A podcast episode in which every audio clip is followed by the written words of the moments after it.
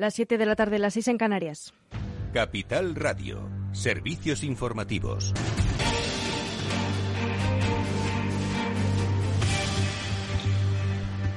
Buenas tardes. El banco informa al juez del caso de las mascarillas de Madrid que el empresario investigado Luis Medina solo tiene 247 euros en sus cuentas, por lo que no se le puede embargar por presunta estafa. Así consta en una providencia firmada por el magistrado de instrucción número 47 de Madrid, Adolfo Carretero, que le investiga a él y al otro empresario llamado Alberto Luceñón por llevarse 6 millones de euros en concepto de comisiones tras firmar tres contratos con el Ayuntamiento de Madrid para traer material sanitario al inicio de la pandemia. A Luis Medina el negocio con el Ayuntamiento de Madrid le reportó un millón de euros en 2020 que gastó en un yate y en la compra de bonos por valor de 400.000 euros. Por eso el juez inició los trámites para embargar todos los bienes y salvaguardarlos como fianza en caso de que los empresarios terminasen condenados. La vicealcaldesa de la capital por Ciudadanos, Begoña Villacís, apunta a la devolución del dinero.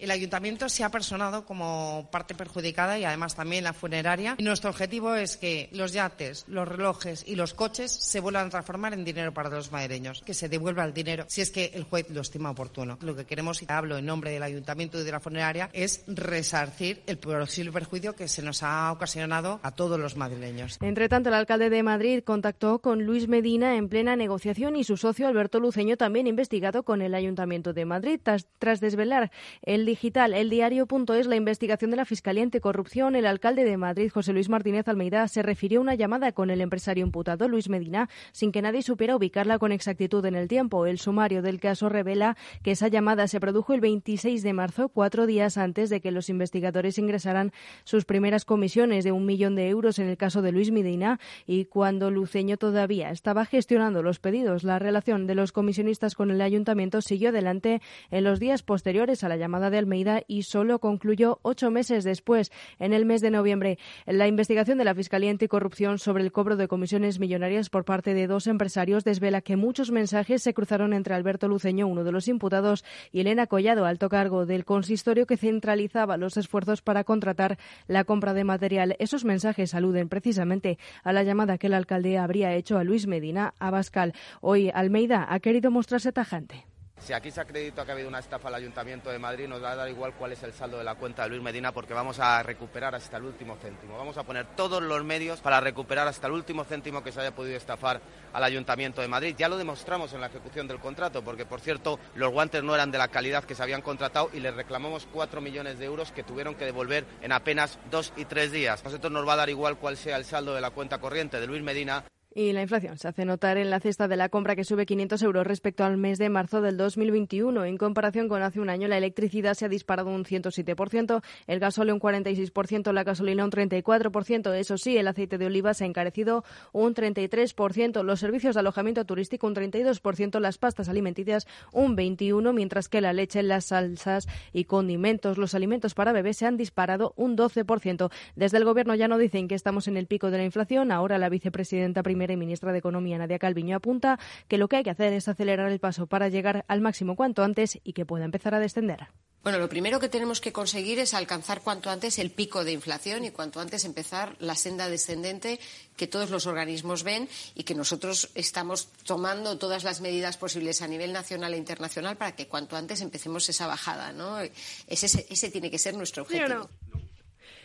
Y sobre el dato del IPC de marzo, en el 9,8, en el 9,8, confirmado por el INE este miércoles, los agentes sociales mantienen su división respecto al aumento de los salarios. Por una parte, los sindicatos alertan de que la pérdida de poder adquisitivo ya se está produciendo y apremian a la patronal a avanzar en las negociaciones por el acuerdo por el empleo y la negociación colectiva. María Cruz, Vicente de Comisiones Obreras. Unos parámetros muy, muy preocupantes. Sin embargo, todos los análisis y todos los estudios avanzan a que esto es una inflación que tiene carácter temporal y que el año 2023 volveremos a unas inflaciones en torno al 2%. Y también todas estas previsiones donde ponen el acento y el riesgo es que se pierda poder de compra de los salarios y que ello contribuya a una bajada del consumo y, por lo tanto, a frenar la recuperación económica. Y por la otra parte, la COE pide evitar subidas de precios y salarios porque podrían retroalimentarse en una espiral inflacionista. Es todo por ahora. Continúan informados en capitalradio.es. Les dejamos en Afterwork con Edu Castillo.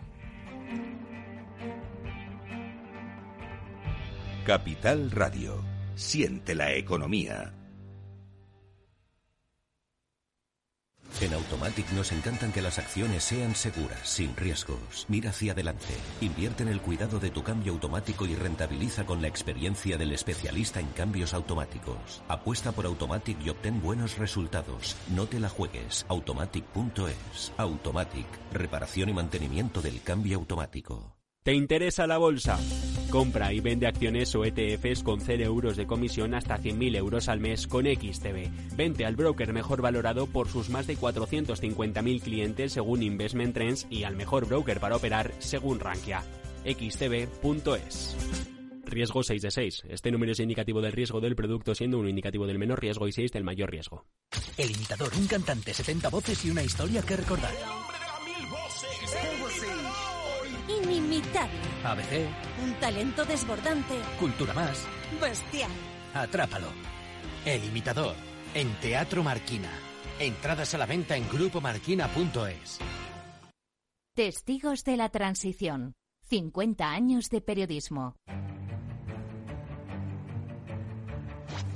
El automóvil por donde pasaba cada día Don Luis Carrero Blanco voló por los aires. Españoles. Franco ha muerto. ¡Viva el rey! ¡Viva la Constitución! El Partido Comunista de España ha quedado legalizado. Puedo prometer y prometo cumplir fielmente las obligaciones del cargo de presidente del gobierno y hacer cumplir las leyes fundamentales del reino. ¡Y todo el mundo!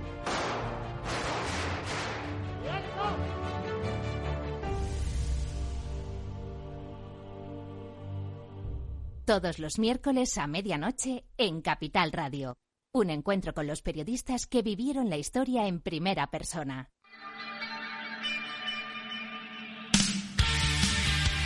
Después del trabajo, After Work, con Eduardo Castillo, Capital Radio. Hola amigos? Buenas tardes, bienvenidos al Afterwork que ya comienza en Capital Radio. Hoy un Afterwork para despedir esta semana corta de Semana Santa, muy tecnológico, muy digital. En primer lugar, vamos a saludar a Lourdes Ferrer, enseguida CEO de Percentil. Vamos a ver cómo esta interesante iniciativa se hace hueco y además de una manera diferencial en el sector de la venta de ropa de segunda mano. Vamos a cambiar muchas percepciones que hasta hoy teníamos posiblemente equivocadas. Luego seguiremos hablando de tecnología, lo que la inteligencia artificial puede hacer por la educación, sobre todo para ayudar al rendimiento escolar, o por lo menos a identificar tempranamente el rendimiento escolar y, tratar de ayudar pues a aquellos que eh, de alguna forma podrían verse afectados por una falta de rendimiento. Insisto que inteligencia artificial al servicio de la educación, con una profesora de la Universidad Oberta de Cataluña, con Laia Subirats. Y luego en nuestro espacio del transformador recuperaremos la conversación que tuvimos con uno de los máximos responsables de Evo Banco, concretamente con su CIO. Estará nuevamente con nosotros Rubén Andrés, CEO de Banco, para hablar de cómo se transforma digitalmente el sector de las finanzas, cómo se transforma un banco que, por otro lado, ya nació digital. Bueno, pues esto es eh, el Afterwork de hoy, amigos. Espero que os guste. Disfrutad mucho.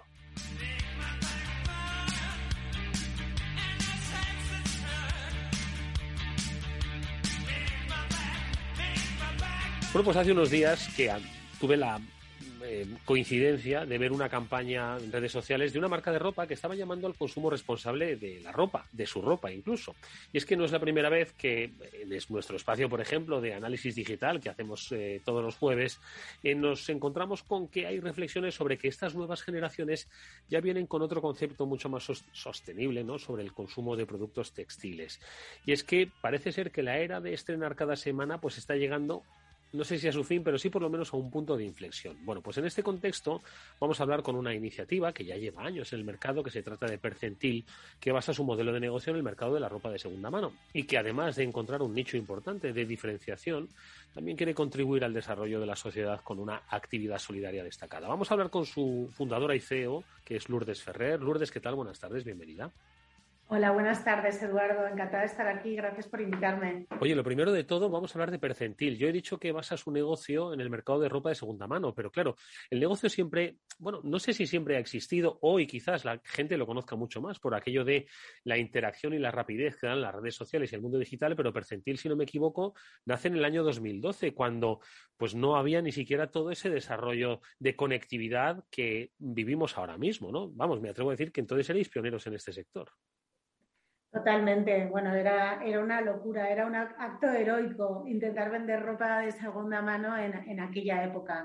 Tuvimos la, bueno, la suerte, o digamos que, que sí elegimos bien el momento por el hecho de que había crisis económica en ese momento y la gente necesitaba comprar barato. Y, decidimos lanzarlo porque en Europa realmente no había nada similar. Eh, sí que había en otros países, ¿no? sobre todo Estados Unidos, pero en, España en concreto eh, había poca cultura de, segunda mano, poca cultura en realidad de conciencia medioambiental y, la gente incluso a veces se avergonzaba ¿no? de comprar ropa de segunda mano, cosa que por mm. suerte ahora pasa muchísimo menos. Mm. Has hablado de dos aspectos, ¿no? Uno que es eh, pues, eh, comprar más barato y otro tener conciencia medioambiental. Yo antes decía en esa pequeña reflexión introductoria que las cosas están cambiando. El concepto de ropa de segunda mano, vender ropa de segunda mano, ¿crees que se apoya en estos dos pilares fundamentales, una cuestión económica y una cuestión de conciencia medioambiental? Totalmente, totalmente. Y además, en su momento cuando empezamos, como decía, pesaba mucho más la parte de, necesidad de comprar barato. Y a pesar de que, era de que las encuestas que hacíamos no decían eso, ¿no? Ya sabes que en las encuestas la gente pues dice no siempre lo que piensa, ¿no? Eh, pero ahora eso se ha convertido en una realidad. Ahora sí que vemos y vemos en nuestras campañas de comunicación cómo la gente eh, responde mucho más a, a, una finalidad medioambiental. ¿no? La gente se ha dado cuenta que llevamos ya varias décadas de locura en el consumo de, ropa, que hay sobrefabricación, se habla mucho de que la industria de la es la segunda más contaminante del planeta y, y bueno, pues empiezas comprando ropa de segunda mano porque es más barato y te acostumbras a ello y te das cuenta que, oye, que resulta que has incorporado un hábito de consumo que encima es bueno para el planeta, ¿no? Mm. Y, eso está muy bien. Oye, ¿cómo se, cómo se interpreta el, el, concepto en este mercado? Porque, vamos a ver, de segunda mano se venden muchas cosas, ¿no? Un coche de segunda mano, una casa de segunda mano. Las casas, eh, en fin, tienen un mercado. Sin embargo, el concepto de ropa de segunda mano es un concepto que no está, como decías al principio, Lourdes, muy asumido por la sociedad, porque en vez de segunda mano, a veces dicen ropa usada. Entonces ya ahí la gente cambia la percepción. Entonces, ¿cuál es el concepto con el que España ha ido eh, adaptándose a este mercado que hoy, pues hoy es un mercado importante y que, pues tú lo has dicho, representa una corriente de pensamiento muy diferenciadora? ¿no? Pues mira, yo creo que, eh, cuando hablamos de, ropa, digamos que no es un, producto más que compras, ¿no? Eh, hay una parte subjetiva y emocional muy fuerte en la ropa, ¿no? Porque conlleva una serie de experiencias. Entonces, em, eh, pues estás hablando de, de, comprar ropa de segunda mano y lo que estás buscando, la única forma, digamos, de transmitir que comprar ropa de segunda mano es algo que sigue siendo emocional, que no solo lo estás comprando por eh, precio, es meter conceptos como, por ejemplo, el concepto del vintage, ¿no? Pues eh, la ropa de segunda mano tuvo muy buen comienzo con el vintage, porque la gente lo veía como algo que con el tiempo cobra valor y además tiene una historia detrás y además es buena calidad, con lo cual perdura en el tiempo. Pues esa parte emocional, digamos, eh, de lo vintage eh, ha, tenido una continuidad con el tema medioambiental. Pues ahora resulta que em, tenemos mucha más cultura de eh, que lo que consumimos es un poco como nuestro voto, ¿no? Y que tomamos decisiones que impactan en la sociedad y en el planeta. Y, entonces, vale, ya no es que estoy comprando ropa usada, es que estoy llevando a cabo un acto revolucionario ¿eh? y que estoy definiendo quién soy, ¿no? Y qué impacto tengo a mi alrededor. Y, eso ya es otra cosa, ¿no? Mm. Oye, Lourdes, ¿y Percentil cómo se desenvuelve en un sector pues que no es nuevo, que es competitivo, que tiene además mucha competencia, pues tanto en el mundo físico como en el mundo online. Entonces, ¿cuál es un elemento diferenciador de Percentil en el mercado de vender ropa de segunda mano? Pues nuestro, nuestro mayor, digamos, valor o principio que nos ha, que, por el que nos hemos regido desde el principio es em, como queríamos realmente cambiar el hábito de consumo de la gente, pues decíamos, pues para cambiar hábitos tienes que ponérselo a la gente muy fácil, ¿no?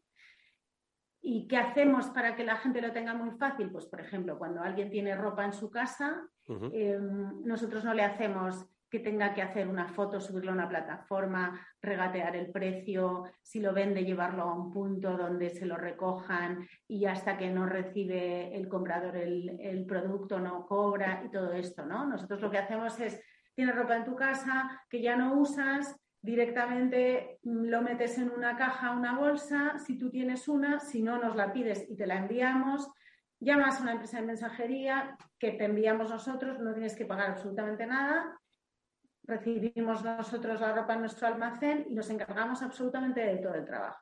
Mm. Y además no solo eso, sino que aceptamos todo tipo de marcas, ¿no? Que esto es una diferencia muy grande también en Percentil, ¿no? Han, empezado eh, modelos de negocio en torno a la segunda mano también en Europa muy basados en el lujo. Y nosotros, como lo que queremos es que este cambio se produzca en la mayor cantidad de gente posible, pues eh, aceptamos eh, más de 50.000 marcas diferentes, imagínate. Mm. Es una locura, un poquito más complicado, pero realmente eh, hemos ido a por el reto y en todas esas cosas somos diferentes. Mm.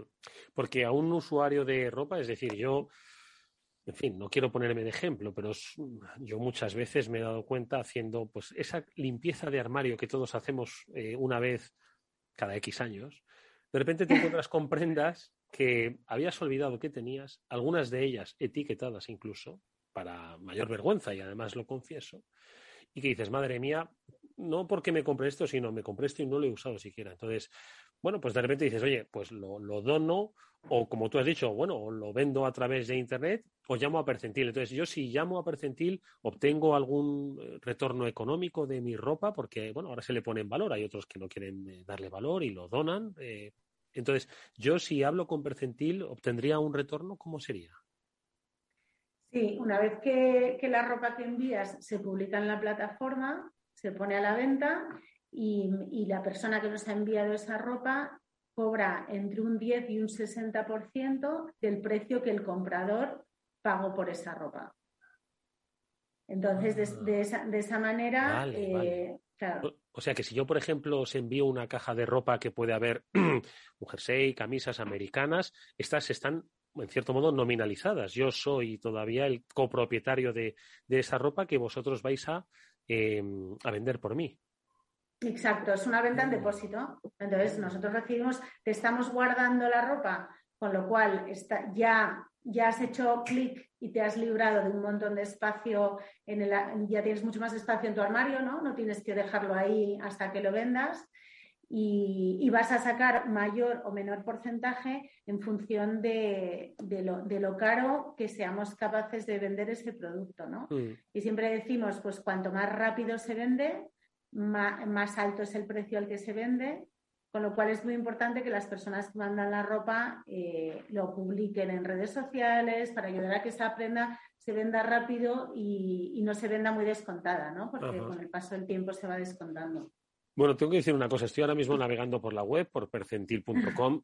Yo voy a decir una marca porque además, lamentablemente, es una marca que desapareció. A mí me gustaba mucho una marca de camisas que se llamaba MacGregor.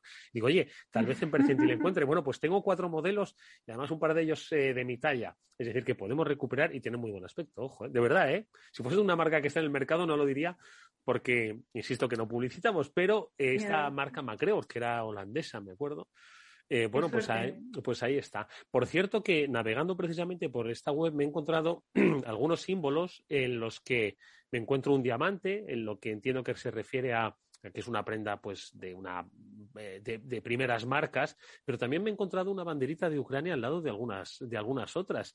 ¿Qué significa esto? ¿Es una iniciativa solidaria que tenéis?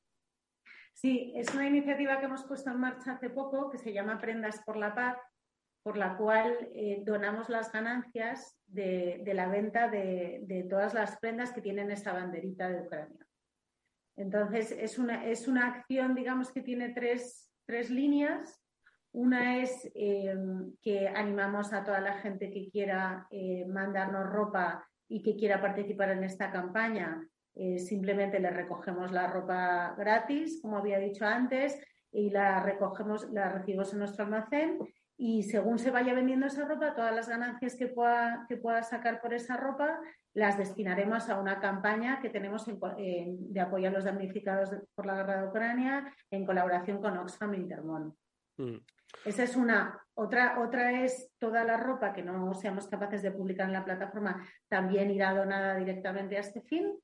Y una tercera es ropa eh, que nosotros tenemos en nuestros almacenes, digamos que no tiene un propietario privado, donamos las ganancias de, toda esa ropa a la, campaña de Oxfam. Mm. Tenemos ya disponibles en esa sección más de 10.000 prendas. Eh, eh, nace, bueno, nace, se, se, renace, ¿no? En este caso, Percentil, pues con unas iniciativas solidarias muy interesantes que yo creo que eh, nos llevan un poquito al punto de partida con el que empezábamos esta conversación, Lourdes, a propósito de la necesidad de entender que un negocio como el de la ropa, el de las marcas, el diseño, la fabricación, em, debe hacernos ver un poco más allá, no solo de, lo que es la estética, a todos nos gusta vernos bien, ¿qué voy a decir? ¿no? Yo de las camisas de McGregor, ¿no? Sino que debemos un poco, entiendo que estáis haciendo un llamamiento a que reflexionemos todos juntos, ¿no? Pues sobre lo que hace la ropa, el fin de la ropa, ¿no? Y, el mercado que hay y lo que podemos hacer cada uno de nosotros con ello. En este caso, vosotros estáis ayudando a los damnificados de nuestro tiempo más cercanos, son los, ucranianos, ¿no? Pero entiendo que, debemos hacer todos una reflexión, ¿no? Sobre sobre el consumo que hacemos de ropa y el papel que su fabricación juega en nuestro tiempo, cómo podemos ayudar a los demás, etcétera, etcétera, ¿no? Sí, exacto. Y no solo, o sea, em, este llamamiento sería tanto a los consumidores como a las empresas, ¿no?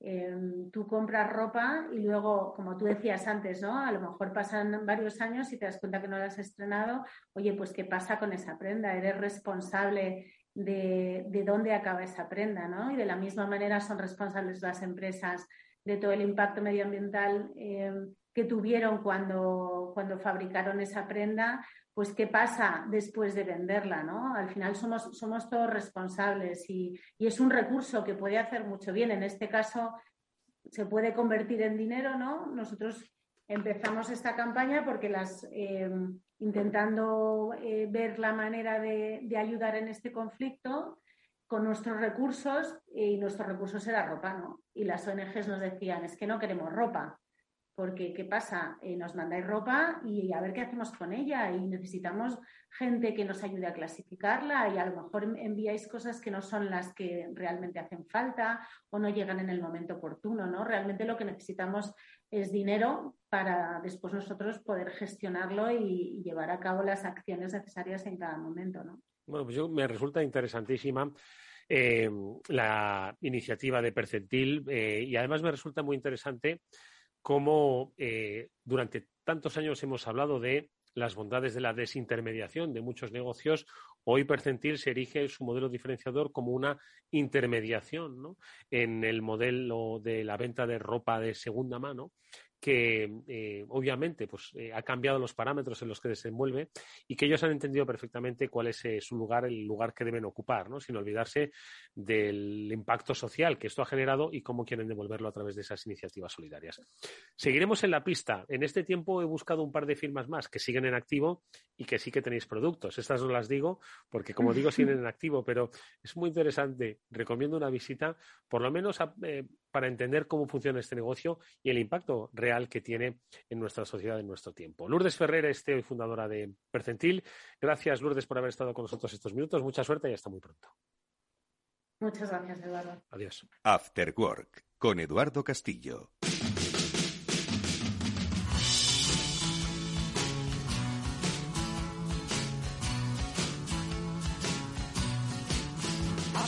Mucha atención a lo que vamos a contar con nuestra siguiente invitada porque eh, puede, yo creo que plantear pues la solución a un tema que ha nacido hace relativamente poco. Y es que en muchas ocasiones hemos dicho que la pandemia que ojo todavía estamos sufriendo pues ha dado pues un ha creado un terreno para la investigación eh, sociológica educativa informativa de todo tipo, ha dado, como decimos, un, terreno amplísimo para estudiar cómo la eh, pandemia y sus efectos han impactado en la sociedad. Bueno, pues nosotros nos queremos fijar en uno de ellos, en el de la educación.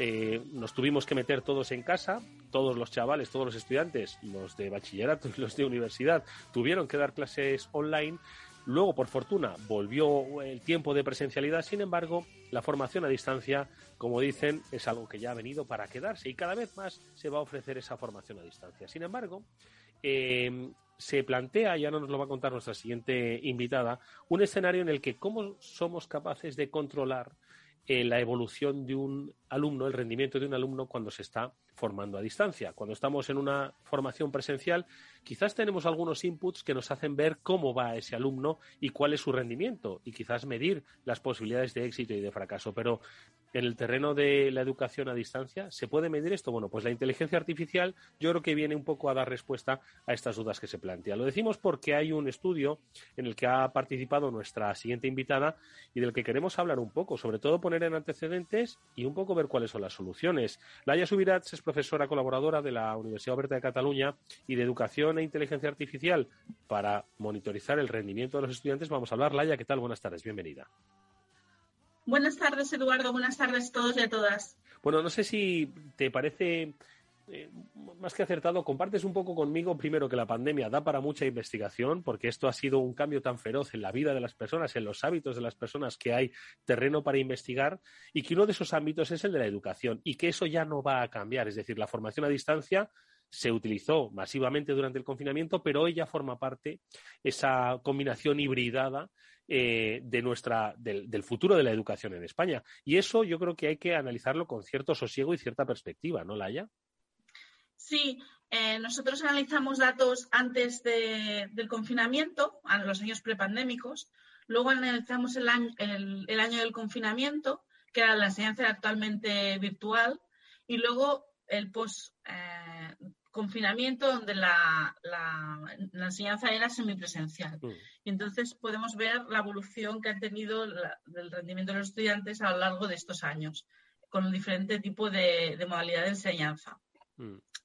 Y hay, una clara diferencia entre, porque siempre se ha dicho, aquí estamos con el debate, dice, no, es que no es lo mismo la clase presencial que la clase eh, semipresencial o completamente eh, telepresencial, ¿no? Entonces, eh, hay obviamente diferencias eh, y, ¿dónde, dónde las habéis percibido vosotros en cuanto en el estudio que habéis realizado, Laia.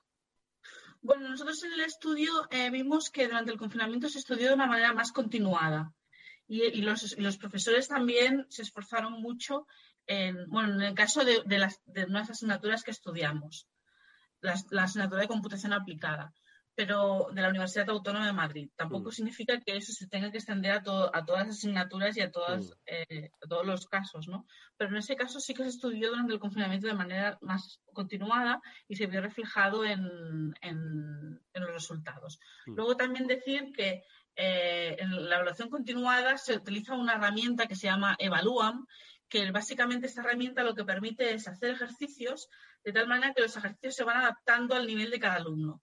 Si el alumno los eh, responde de manera correcta, pues el, el nivel eh, aumenta y si no, pues el nivel no aumenta. Entonces, uh -huh. son adaptativos y se adaptan al nivel de cada alumno. Y eso, eso permite monitorizar muy bien eh, al a los estudiantes a lo largo del tiempo y así poder predecir, eh, y lo que hemos utilizado es la inteligencia artificial para predecir cuál es la nota final de, que va a tener el alumno en la asignatura y la UAM, la Universidad Autónoma de Madrid, y que aborda pues este interesantísimo tema, ¿no? Sobre cómo eh, poder medir, controlar, ayudar eh, con inteligencia artificial el rendimiento de los estudiantes en una era de mm, telepresencialidad que ya viene, obviamente, para quedarse. Una de sus eh, investigadoras, Laia Subirats, nos ha acompañado estos minutos en el Afterwork. Laia, muchas gracias, enhorabuena por este trabajo y hasta muy pronto.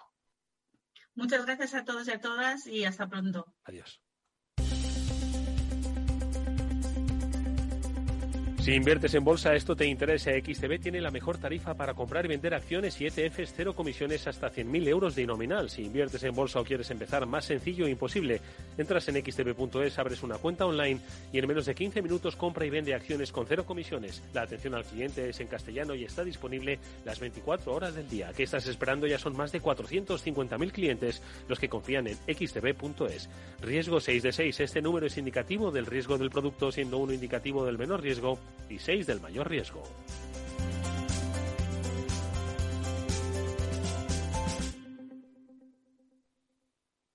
Eduardo Castillo en Capital Radio, After Work. ¿Qué es ir más allá? Con Arval podrás llegar donde te propongas de la forma más sostenible y darle a tu empresa todas las soluciones de movilidad que necesite, asesorando con las mejores opciones de movilidad para las distintas necesidades de tu flota, con vehículos electrificados, bicicletas, coche compartido. Arval, la transición energética arranca aquí. Más información en arval.es. Finanbest, ganadores del premio del diario Expansión a la cartera de fondos de inversión más rentable en 2021 en categoría conservadora. Finanbest, cinco estrellas Morningstar para nuestro plan de renta fija mixta. Finanbest, gestor automatizado líder en rentabilidad por tercer año consecutivo. Finanbest, tú ganas. Invierte fácilmente en más de 20 exchanges en tiempo real con Atani, sin comisiones adicionales, con descuentos exclusivos y obtén tu informe fiscal en un solo clic. Comprar y vender criptomonedas nunca ha sido tan fácil.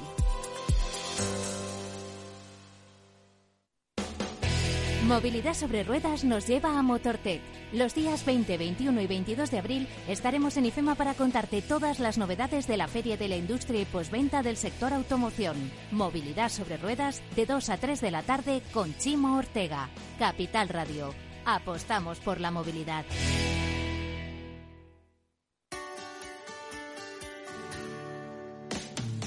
¿Te imaginas un programa de radio donde el talento es protagonista? Lo tienes en Capital Radio. Humanos en la Oficina, el programa más humano y divertido creado por el galardonado speaker internacional Miguel Ángel Pérez Laguna, todos los viernes a la una de la tarde. A continuación, El Transformador, de la mano de Salesforce.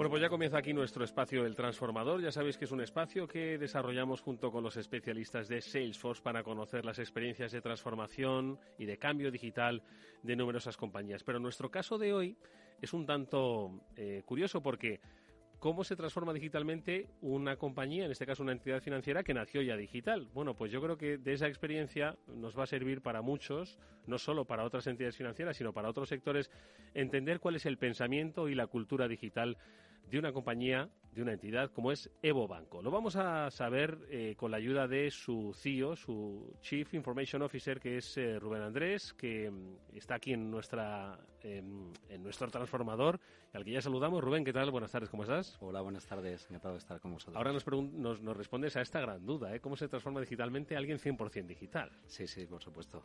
Bueno, lo vamos a hacer además también con la ayuda de Tania Díaz, ella es ejecutiva de cuentas de Salesforce para para Evo Banco. Eh, Tania, ¿qué tal? Buenas tardes, bienvenida. Hola, buenas tardes. Bueno, y lo primero de todo, a mí me gustaría, yo creo que situar dos cosas, ¿no?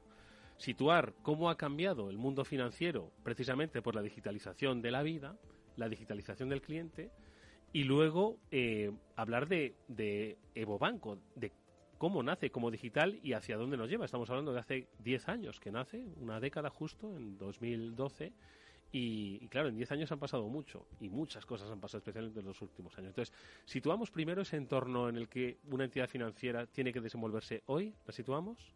Porque ¿Quién empieza? A ver, venga, Rubén. Bueno, pues si queréis os cuento un poco la historia de, de Bobanco. Bueno, sabéis que somos el banco 100% digital de Bankinter y nosotros nacimos en 2012 con una clara vocación digital. Queríamos ser una alternativa a la banca tradicional eh, basándonos en las últimas tendencias tecnológicas. ¿no? Llevamos en nuestro ADN el uso de la tecnología y la innovación ¿no? para mejorar la experiencia de nuestros clientes. Y bueno, rápidamente nos dimos cuenta que era una ventaja competitiva jugar en, este nuevo terreno que se estaba moviendo, que las grandes tecnológicas como Amazon, Facebook, eh, Twitter y todo este tipo de, compañías se movían con bastante soltura y la banca pues todavía estaba un poco enquilosada ¿no? en ese mundo más tradicional. Y bueno, rápidamente nos pusimos manos a la obra, ¿no? Y, empezamos a trabajar de la mano con el cliente, ¿no? Que es la forma, la única forma que entendemos en Evo Banco que hay que trabajar, ¿no? Entender las necesidades del cliente y cómo transformarlas en, una experiencia impecable, ¿no? Y, comenzamos con un plan de, digitalización, ¿no? Y lo que hicimos es ver qué necesidades tenían nuestros clientes y cómo la tecnología nos ayudaría a, mejorarlo. ¿no? Y, bueno, empezamos con un primer producto que era la cuenta inteligente y teníamos un producto que era muy bueno y alrededor de ese producto creamos un banco, ¿no? y, bueno, pues ahí empezaron a surgir pues la cuenta inteligente, pues nuestra hipoteca digital, el onboarding digital. Fuimos de los primeros eh, bancos en lanzar un onboarding digital y definimos una estrategia muy clara que era utilizar los servicios de nube, o sea, tener una estrategia cloud first ¿Que esto qué quiere decir? Pues no vamos a desarrollar desde cero las soluciones, ¿no? sino vamos a apoyarnos en, soluciones de mercado que nos permitan estar al, a la vanguardia de la innovación. La tecnología cambia tan rápidamente que es muy difícil mantenerse a la vanguardia. Y bueno, pues por ejemplo con Salesforce vimos una oportunidad clara de, de trabajar de la mano este roadmap y empezamos pues con el, con el proceso de onboarding digital, por ejemplo. Nuestros clientes ya no tenían que pasar por la oficina, ya directamente con un móvil podían, con un móvil o a través de la web, podían darse de alta directamente. Y así fuimos desarrollando diferentes productos eh, a lo largo de este journey que, bueno, pues eh, nos ha llevado a, estar entre los mejores bancos digitales. Claro, es que el, el, reto de ser 100% digital eh, radica en muchos frentes, ¿no? No solo en la ausencia de oficinas físicas, donde ir a hacer una, pues decía, una bienvenida. Voy a ser cliente del banco y el primer día que voy a hacerme, claro, no hay oficina. Entonces, ¿cómo planteamos esto? Donde efectivamente el tipo de cliente es 100% digital, donde tiene una cultura y un pensamiento digital, ¿no? Eh, entonces, yo creo que, Tania, son muchos los aspectos, o los retos, digo, que había que afrontar por ser un banco 100% digital. A mí el reto que más, eh, sin duda, más difícil me parece es el de mantener eh, esa satisfacción del cliente sin que el cliente tuviera una persona física a la que atender.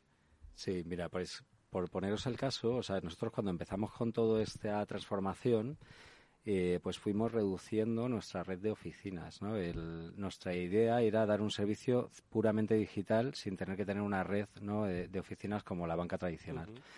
Y para eso, pues desarrollamos, por ejemplo, eh, la posibilidad de tener una banca online eh, telefónica en la cual, pues, el cliente teníamos la foto 360 del cliente a través de en este caso, Service Cloud y a la vez eh, los clientes se podían comunicar de 24 por 7 eh, con nosotros. ¿Y cómo lo hicimos esto? Eh, a, través de tecnologías de inteligencia artificial. Fuimos el primer voice bank orientado a la banca en, lengua española a través de nuestro Evo Assistant. Basándonos en tecnologías de inteligencia artificial, pues el cliente podía llamar a la entidad y nuestro eh, sistema inteligente pues podía darle respuesta a cualquier necesidad sin necesidad de tener que asistir de, ir a una oficina no imaginaros eso la, la, experiencia que, ofreces a los clientes no que es que es impecable eh, yo pongo un caso siempre eh, con esto que es la la capacidad de adaptación que da a, la, a las personas de segmentos senior. ¿no? Ahora ahí siempre está un poco en boca de todos el tema de la banca, el debate de los segmentos senior. Pues imaginaros que hay más accesible que la propia voz, ¿no? el poder hablar directamente con el con nuestro Voice Assistant y preguntar, por ejemplo, si ha recibido la última nómina o el último, la última pensión, ¿no? Y nuestro Voice Assistant directamente te, contesta, ¿no? Eso es muchísimo más accesible, por ejemplo, para personas mayores que el tener que ir incluso a una oficina, ¿no? Porque simplemente, pues oye, igual que hablas con tu gestor personal, pues puedes hablar con tu gestor digital, ¿no? Y, bueno, eso es un ejemplo y, también por otro lado, pues gracias a pues ir teniendo mayor conocimiento del cliente, empezamos a gestionar las operaciones de manera más eficiente. Eh, cuando llamaba cualquier cliente al nuestro call center, automáticamente se levanta una ficha 360 de ese cliente donde tenemos todos los indicadores, el número de veces que he hablado con nuestro asistente, si las iteraciones que ha tenido con el banco han sido satisfactorias o no, y rápidamente pues le damos una solución sin tener que, pasar por una oficina, ¿no? Yo creo que, eso es un poco el... ¿Esto es el concepto de proceso desasistido? Exacto. O sea, en, en EvoBanco lo que buscamos es que mm, el cliente tenga toda la operativa en la palma de su mano y si no la tiene en la palma de su mano y necesita hablar con, con un agente, pues que lo haga de una manera sencilla y, rápida, ¿no? Y, parte de eso, pues es la, la mejora operativa que hemos, que hemos vivido en, en nuestro, en nuestro call center. Por eso, y, si te parece, retomo nada brevemente el debate al que hacía referencia, ¿no? Sobre la asistencia pues, a los mayores de entidades financieras esta es una lectura en positivo del papel de la inteligencia artificial o del desarrollo tecnológico que puede ser mucho más integrador si cabe, incluso prescindiendo de lo que quizás el debate dice que debe existir, ¿no? que es la presencialidad, la persona, etcétera. Exacto. Mira, por ejemplo, hablando también de tecnologías de inteligencia artificial y, y de la experiencia de cliente, y nosotros tenemos un producto ahora que es la hipoteca digital, que, para nosotros es un ejemplo de proceso digital y de facilidad y, hacerle la vida más fácil al cliente, porque imaginaros la gestión de una hipoteca, qué locura es. Yo no sé, imagino que habréis, eh, tendréis hipoteca y si no la tenéis, pues podéis llamarnos a Evo Banco y encantados de. Ahí está, ahí está, la llamada. Pero bueno, el caso es que con nuestra hipoteca digital fuimos el primer banco en poder dar una experiencia de cliente completamente digital sin tener que pasar por una oficina solo para el momento de la firma cuando tienes que ir al ante notario, ¿no? Que eso no lo podemos digitalizar aún, ¿no? Y todo esto se lleva a cabo, pues, eh, con un journey súper eh, sencillo en el cual el cliente va aportando toda la documentación y el sistema automáticamente va procesándola y llevándola hasta el momento de firma. Un tema que estamos trabajando a nivel de inteligencia también, utilizando tecnologías de última generación, es la eficiencia de los procesos, ¿no? que eso tiene un impacto directo en el ahorro de, costes, ¿no? en que la mayor eficiencia operativa, pero por otro lado también en la experiencia cliente. ¿no? El proceso hipotecario de Bobanco tiene una duración muy, muy baja. ¿no? Somos mucho más competitivos, competitivos que, el resto y, eso es debido a que procesamos la documentación del cliente de manera desasistida. Intervienen solo, tenemos bots por un lado, que como tecnología de RPA, de robótica, que lo que hace es llevar a cabo operativa de manera autónoma y luego también procesamos la documentación con sistemas de OCR y extracción de, información con inteligencia artificial. ¿no? O sea que yo creo que ya es un tema de ya el tema de la accesibilidad, la eficiencia, todo este tipo de, puntos están cubiertos con, con, este ejemplo que os cuento y bueno, tenemos tenemos muchos, ¿no? Tania. A mí me gustaría que nos contaras eh, te he oído decir en otras entrevistas que una mayor personalización genera más negocio. ¿Cómo hacéis vosotros esa personalización, eh, por ejemplo, en las campañas que hacéis con vuestros clientes? Pues mira, Tania, yo ahí en EvoBanco yo creo que también fuimos pioneros en la personalización. Hacemos eh, uso de, los datos que poseemos de, todas las iteraciones que tienen nuestros clientes con, la entidad y lo que hacemos es llevar a cabo comunicaciones en tiempo real en función de la situación que se encuentra el cliente. Y, os voy a explicar esto. Tenemos como una especie de sensores que detectan lo que está ocurriendo al otro lado en los canales digitales y le proponemos soluciones al cliente frente a situaciones que se está encontrando. Por ejemplo, imaginamos que un cliente en un cajero pues se le queda bloqueada la tarjeta. Nosotros eh, desde Bobanco podemos saberlo y directamente proponerle una solución. Esto nos apoyamos en, en soluciones de Customer Journeys eh, como basadas, por ejemplo, en este caso en Marketing Cloud, en los cuales pues hacemos comunicación en multipaso y vamos haciendo impactos al cliente en el momento oportuno, en digamos eh, en el momento clave, ¿no? Cuando cuando nos necesita. O por ejemplo también eh, detectar a través de de la iteración que tiene con nuestro Evo Assistant situaciones en las cuales creemos que el cliente necesita también soporte o hay algún determinado producto que, le pueda interesar, también llevamos a cabo eh, comunicaciones en tiempo real basadas en los datos. ¿no? Yo creo que la personalización es la clave. ¿no? Al final, el estar en un entorno digital te da más posibilidades de personalizar, porque en un entorno tradicional la personalización va a través del conocimiento que tiene el banquero de ese cliente. Y como a día de hoy, con la banca mainstream, es muy difícil que un banquero pueda conocer toda la situación de cada uno de, de esos Tenemos soluciones para eso también. ¿eh? Oye, pero hablabais de, de, una personalización basada en, en, hacer inteligente el dato, ¿no? que es una de las cosas que reivindicamos.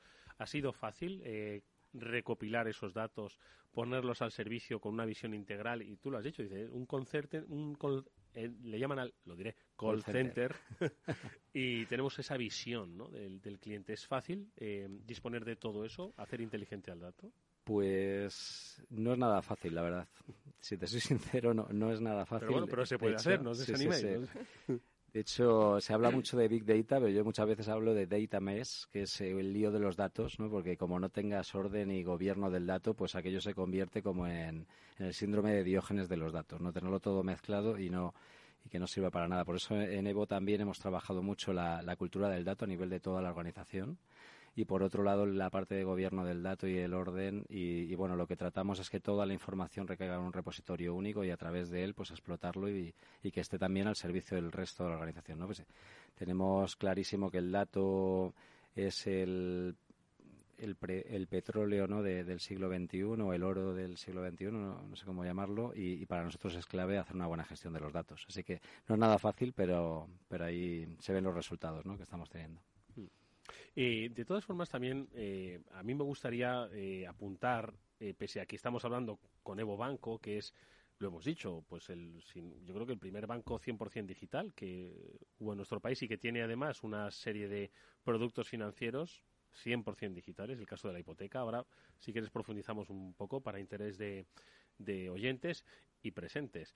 pero también apuntar una cosa, que hoy ya no estamos hablando de que la banca digital es solo para jóvenes, es solo para gente que sabe mucho de lo tecnológico, es gente muy eh, habituada a entornos tecnológicos, sino que es para cualquiera.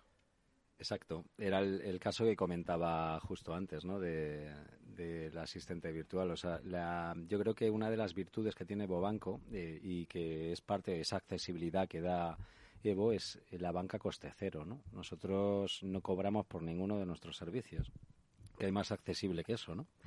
Y luego, por otro lado, también nos preocupamos mucho por lo más valioso que tienen eh, nuestros clientes. Eso me, me, encanta que todo el mundo piensa, cuando hablas desde, desde una entidad financiera, que es su patrimonio, ¿no? Y yo digo que siempre que es el tiempo. O sea, el tiempo es lo más valioso que tenemos todos, ¿no? Porque simplemente no lo puedes comprar, no tiene precio, ¿no? Y en Evo, ¿qué hacemos? Pues ahorrarle mucho tiempo a los clientes. Tiempos en colas, tiempos en sus operaciones digitales, ¿no? Tiempo en esa hipoteca que suele ser un proceso bastante arduo que tienes que acudir varias veces a, hablar con tu gestor y nosotros lo hacemos de manera toda a distancia y digital. Entonces, eh, yo creo que, que sí, que la banca digital ha venido para quedarse, que es el futuro, y que nosotros ya estamos ahí, que llevamos una ventaja, eh, digamos, frente a, al resto por haber empezado a ser pioneros en este, este nuevo ecosistema, ¿no? Hmm. Y hay mm, no sé si A mí es que me gustaría hacerle una pregunta. Eh, vosotros que vais tan avanzados en la banca digital y que evidentemente tú acabas de decir que es el futuro, ¿cómo ve Rubén, el CEO de Banco, el futuro de la banca digital? Muy bien, pues a ver, eh, adivinar el futuro es complicado, pero bueno, desde mi punto de vista, mi humilde punto de vista, eh, yo creo que em, vamos a ir hacia dos modelos desde creo que o bueno dos modelos o modelos híbridos entre esos dos. Uno es eh, pues la banca que generará producto em, y, a través de sus canales de distribución, que son la web, la app, bueno, pues el asistente de voz y los canales que vendrán, ¿no? Eso los cuidarán y harán una experiencia digital inolvidable a los clientes, que es en lo que trabajamos en Evo y que somos especialistas. De hecho, tenemos premios que nos avalan en este aspecto. Y, y luego habrá otra segunda banca, eh, también digital, que se centrará simplemente en el producto, ¿no? Y, em, y, luego habrá modelos mixtos, ¿no? Y me voy a explicar en la parte de producto únicamente, ¿no? Sería como un modelo más B2B, en donde ese banco lo que hace es proporcionar APIs, APIs al exterior y a través de ellas en canales de distribución de terceros se llevarán a cabo las contrataciones. Ya ni siquiera será el banco a través de sus canales principales el, canal de venta, ¿vale? Y luego habrá modelos híbridos, por ejemplo, yo voy a poner un caso de Evo que ya hemos desarrollado también, por cierto, que es el de la hipoteca. Nosotros eh, sigo hablando de la hipoteca porque yo creo que ahí hemos desarrollado eh, todo, lo, todo este ámbito. Es un generador de ideas. Sí, sí, sí. Mira, por ejemplo, en la hipoteca de Evo tienes la posibilidad de pedir la hipoteca a través del canal eh, telefónico, por ejemplo. ¿no? Puedes llamar y, intentar, eh, bueno, solicitar la hipoteca. Luego tendríamos el canal digital puramente a través de la web. Pero luego tienes otro canal que es el que se lleva a cabo directamente desde las web de terceros, de agregadores, en los cuales ellos se integran vía API con los sistemas de Evo y el Journey empieza en el canal de Rastreator o de Idealista y termina en el canal de Idealista. Y todo y, dentro de ese canal se ha comunicado con Evo, le hemos hecho el estudio de riesgo y han aportado toda la información, documentación y el cliente termina y, y, no tiene que pasar ni siquiera por el canal de Evo. O sea, ya no es que te ahorres ir a la oficina, es que te ahorras pasar por la ventanilla digital de Evo Banco, ¿no? Por eso nosotros tenemos esa, esa o sea, tenemos como el, mundo mixto, ¿no? Tenemos tanto los canales de distribución propios como los los de, terceros, ¿no? Tenemos abierta esa vía. Y yo soy fiel creyente de la integración de sistemas con sistemas.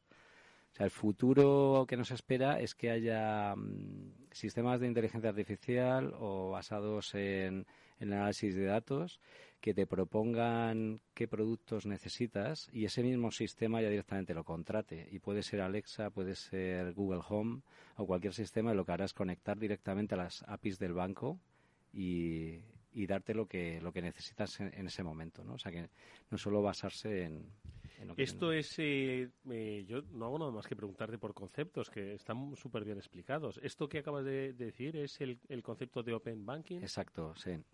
Open Banking va, yo creo que hay como varios niveles de madurez, ¿no? De evolución del Open Banking. En Evo quizás hemos ido más allá. Open Banking nace con la normativa PS2, ¿no? De la normativa de pagos eh, a nivel europeo en la cual pues los bancos teníamos que exponer una serie de servicios para que pudieran ser consumidos por terceros servicios de principalmente de medios de pago no poder conocer los movimientos hacer transferencias que eso se pudiera hacer a través de estas APIs no pero si miras un poquito más allá de ese de ese caso de, de uso intentas llevarlo a modelos de contratación, pues oye, pues puedes exponer tus procesos de contratación de esa misma forma y que sean utilizados, pues por ejemplo, Voy a poner otro caso, Fintonic, que tenga un comparador de cuentas y a un clic yo me cambio de un banco a otro y, no tengo que pasar tampoco por la por el proceso ¿no? de, contratación de full online que tenga cada una de las entidades, ¿no?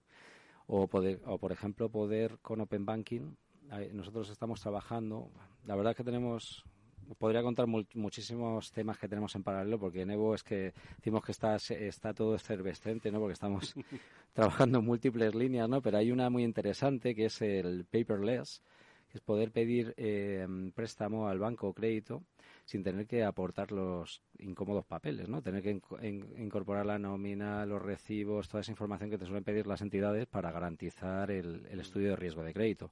Bueno, pues... que estoy oyendo una ovación ahí fuera. Bueno, pues imagínate esto hacerlo agregando tus cuentas de otros bancos. Entonces yo analizo esos movimientos y sé lo que ganas porque me has agregado la cuenta de otro banco donde tienes la nómina, en otra tienes recibos, tienes ingresos recurrentes porque tienes unas rentas de un piso que tienes alquilado y además sé que tienes estos préstamos porque también me lo da esa agregación. Yo pienso soy fiel creyente que el uso de los datos eh, facilita la vida de las personas. Así como ahora un sentimiento en contra del uso de los datos ¿no? en entornos digitales lo ve todo el mundo como algo negativo, se empieza a ver como algo negativo. Yo sinceramente lo veo como algo positivo. O sea, que yo te pueda entender mejor, que conozca mm. más de ti y te pueda dar algo a cambio de eso. O sea, yo creo que, vamos, el caso este del paperless y el tener acceso al, crédito gracias a esa información. Igual si no proporcionas toda esa información, el banco no te conoce lo suficiente como para darte ese crédito que necesitas, ¿no? Mm. O, o lo que o lo que solicites. Eso eh, eh, estás describiendo una cultura digital, pero es una cultura sin complejos, ¿no? En un momento de transformación del propio del propio sistema. Yo creo que sí. Además, em, es que el otro día justo estábamos hablando de este tema y yo creo que la tecnología va a transformar el mundo. Sinceramente, lo está transformando ya pero es que está cambiando los hábitos de consumo, cómo nos eh, interaccionamos con, nuestros bancos a la hora de comprar las experiencias digitales, ¿no? Todo esto está transformando el mundo que conocemos a día de hoy, de una, pero de una manera vertiginosa. O sea, cada día que pasa salen nuevas, nuevos avances tecnológicos que, que revolucionan pues todo esto, ¿no? Yo creo que mm, tenemos que adaptarnos. O sea, eh, estamos como en una siguiente revolución industrial la revolución, revolución eh, de las tecnologías de la información y, em, y, esto ya no hay quien lo pare. O sea, esto hay que, hay que sumarse, ¿no? Oye, y vea, ya lo, lo, hemos comentado en varias ocasiones a lo largo del programa, cómo funciona la hipoteca 100% digital. El que la firmó ayer, pues lo siento mucho, pero el que la va a firmar mañana, igual hoy se lo, se lo piensa. A ver cómo funciona, tan sencillo es. Sí, sí, es muy, muy sencillo. A ver, nosotros lo que os comentaba, tú tienes un simulador en Evo Banco donde puedes simular el préstamo hipotecario, también puedes entrar a través de un canal de un tercero y también se hace esa simulación, ¿no? Tú ves una vivienda que te encaja en Idealista y nosotros te hacemos la simulación de cuánto te costaría el préstamo. A, partir de ahí tenemos una maquinaria que se basa también en este caso tenemos eh, por detrás la tecnología de Salesforce también en la cual tenemos registro de toda la información que va aportando el cliente durante ese proceso y se va llevando a cabo pues de manera automática toda la operativa que conlleva un préstamo, ¿no? Pues el estudio de riesgo, pues validar toda la documentación que se aporta por parte del cliente, eh, no sé, pues, en fin, pues eh, lo que es el proceso operativo. Y todo esto le vamos diciendo al cliente cómo va avanzando su proceso y le vamos informando en todo momento de, cómo se encuentra ese proceso digital. Y tan simple como que al cabo de todo, de, haber aportado toda esa información que, requiere el préstamo, un día eh, te llega una notificación que tu préstamo está concedido y que todo está ok y que pases por la notaría a firmar tu hipoteca, ¿no? Y no tiene más, o sea, es una cosa muy, muy simple, o sea, es como ahora tú puedes ir a Amazon y comprar un no sé, pues una videoconsola, por ejemplo, pues en Evo Banco, pues igual con un carrito de la compra similar, puedes salir con una hipoteca, ¿no? O sea, mm. Pues esto te pido, Tania, una última reflexión. Eh, decía antes, ¿no, Rubén, que la tecnología eh, va, va, a cambiar el mundo, lo está transformando. En este caso es una transformación radical, ¿no? Sí, es una transformación radical en la que mm, poco a poco cada vez más bancos y más empresas se van sumando porque si no estarían fuera. Mira, os voy a poner un caso. En, en Evo, en plena pandemia, 2020, ese es un caso espectacular, ¿eh? nos sorprendió a todos justo en 2020 duplicamos el, volumen de negocio del año anterior, que era el momento de plena pandemia donde tú pensarías quién va a comprar una hipoteca, ¿no? Y nosotros, gracias a estar un paso más allá en la digitalización, nos permitió que los procesos hipotecarios se pudieran llevar a cabo desde casa y que los clientes no tuvieran que salir en los momentos de lockdown, ¿no? Eso también nos generó una ventaja competitiva importante, ¿no? Y ahí están los resultados. Y nuestros clientes encantados, claro. Bueno, pues eh, y tanto que encantados. Y yo creo que marcará tendencia hacia dónde nos dirigimos. Y ojo, lo comentábamos en esta interesantísima conversación, el debate está en cómo facilitarle la vida a los clientes, independientemente de su eh, etapa generacional a la que les corresponda. Todos hoy llevamos un móvil y esa es nuestra comunicación con la tecnología, súper simplificada. Por lo tanto, yo creo que nos has invitado a unas muy interesantes reflexiones. Lo ha hecho Rubén Andrés, que es CEO, es el Chief Information Officer de Evo Banco, al que le agradecemos muchísimo que haya pasado por ese transformador. Gracias, Rubén, mucha suerte. Vaya trabajo que tenéis por delante, pero te diviertes, te diviertes. Sí, sí, aquí no paramos. Muchísimas gracias a vosotros. Gracias, hasta muy pronto. Y por supuesto a Tania Díaz, ejecutiva de cuentas de Salesforce para Evo Banco. Gracias, Tania, por tu acompañamiento. A ti. Nosotros, amigos, nos vamos a despedir esta mañana, pero antes, dos breves noticias importantes. Y es que básicamente la Reserva Federal de Estados Unidos ha subido los tipos de interés por primera vez desde 2018, noticia que obviamente impactará en los mercados. Mañana eh, se la contarán con muchísima más profusión en los programas de Capital Radio. Y ojo, otra, las consecuencias de la huelga de transportes. Al parecer, la industria láctea suspende su actividad a partir de este jueves. Son tiempos extraños, son tiempos de cambio. Os lo contaremos aquí en Capital Radio. Gracias. Estuvo Néstor Betancor gestionando técnicamente el programa. Os habló Eduardo Castillo. Hasta mañana.